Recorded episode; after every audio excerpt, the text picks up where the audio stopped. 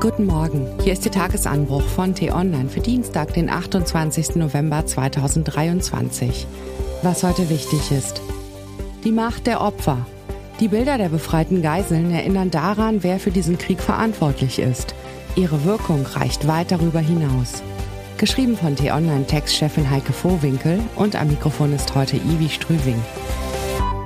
Endlich gute Nachrichten. Seit Wochen kannten wir sie nur von Plakaten. Nun sehen wir jeden Tag die Bilder und Videos der befreiten israelischen Geiseln. Es sind Bilder, die eine leise Hoffnung nähren. Vielleicht kann der Horror der vergangenen 50 Tage doch noch ein gutes Ende nehmen, zumindest für einige. Doch selbst diese Freude ist getrübt. Hinter dem Glück der Freiheit lauert das Trauma der Gefangenschaft und des Terrors vom 7. Oktober. Bei manchen ist dieses Trauma so übergroß, dass es den Rest ihres Lebens zu überschatten droht. Für die vierjährige Abigail etwa, die von keinem Vater, von keiner Mutter in den Arm genommen wird. Beide waren am 7. Oktober erschossen worden, ihr Vater, als er sich schützend über Abigail warf. Diese Bilder und die Geschichten dahinter sind auch deshalb so wichtig, weil sie uns noch einmal vor Augen führen, was am Anfang dieses Krieges stand. Der barbarische Terror der Hamas.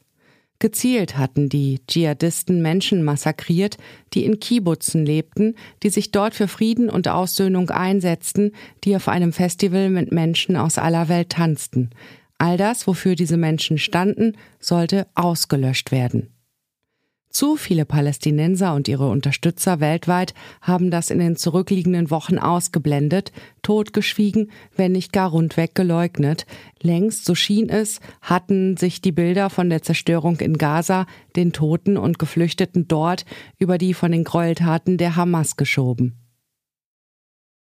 Und es stimmt ja auch, das Leid in Gaza ist riesig. Zu viele unschuldige Menschen, zu viele Kinder wurden hier in den vergangenen Wochen getötet, sind von Hunger bedroht, leben in Angst und unter unmenschlichen Bedingungen. Nur vergessen werden darf dabei nicht, und wird es doch viel zu oft, es war die Hamas, die diesen Krieg bewusst mit ihrem Massaker auslöste. Kriegsverbrechen sind Teil der Kriegsführung der Hamas. Sie haben nicht nur fast 250 unschuldige Menschen aus Israel als Geiseln genommen, sondern auch fast zwei Millionen Bewohner des Gazastreifens. Zur Wahrheit gehört auch, dass zu viele Palästinenser trotzdem hinter der Hamas und sogar hinter ihrem Terrorangriff vom 7. Oktober stehen, wie jüngst erst zwei Umfragen unter Palästinensern in Gaza und im Westjordanland zeigen. Der Wunsch der Israelis, die Hamas ein für allemal so zu schwächen, dass sie nie wieder zu einem solchen Angriff fähig sein wird, ist daher nachvollziehbar.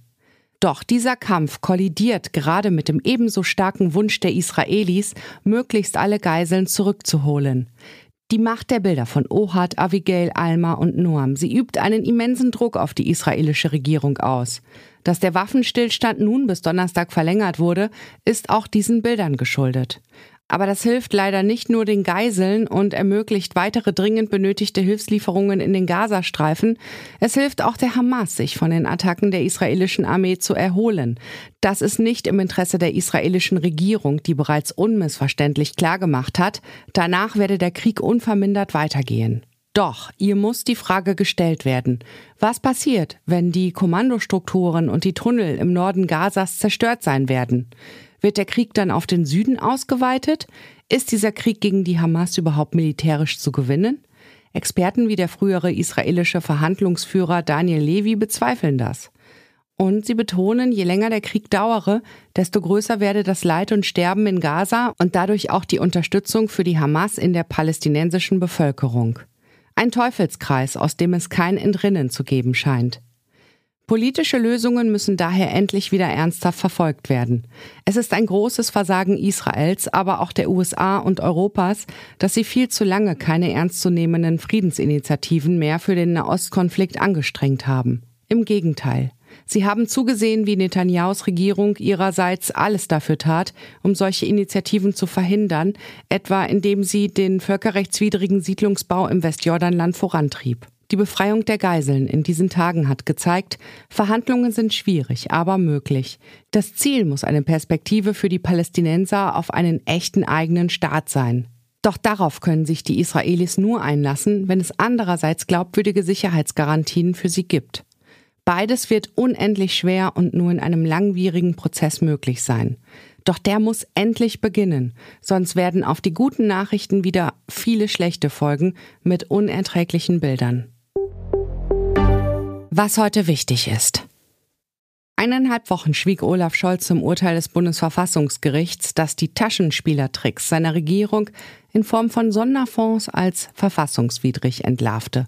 Heute ab 10 Uhr will er nun im Bundestag ausführlich erklären, wie viele Milliarden tatsächlich fehlen und wie die Lücken gestopft werden sollen.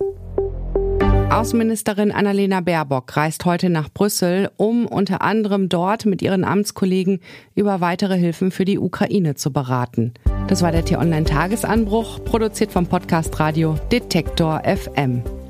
Immer um kurz nach sechs am Morgen zum Start in den Tag. Vielen Dank fürs Zuhören und Tschüss.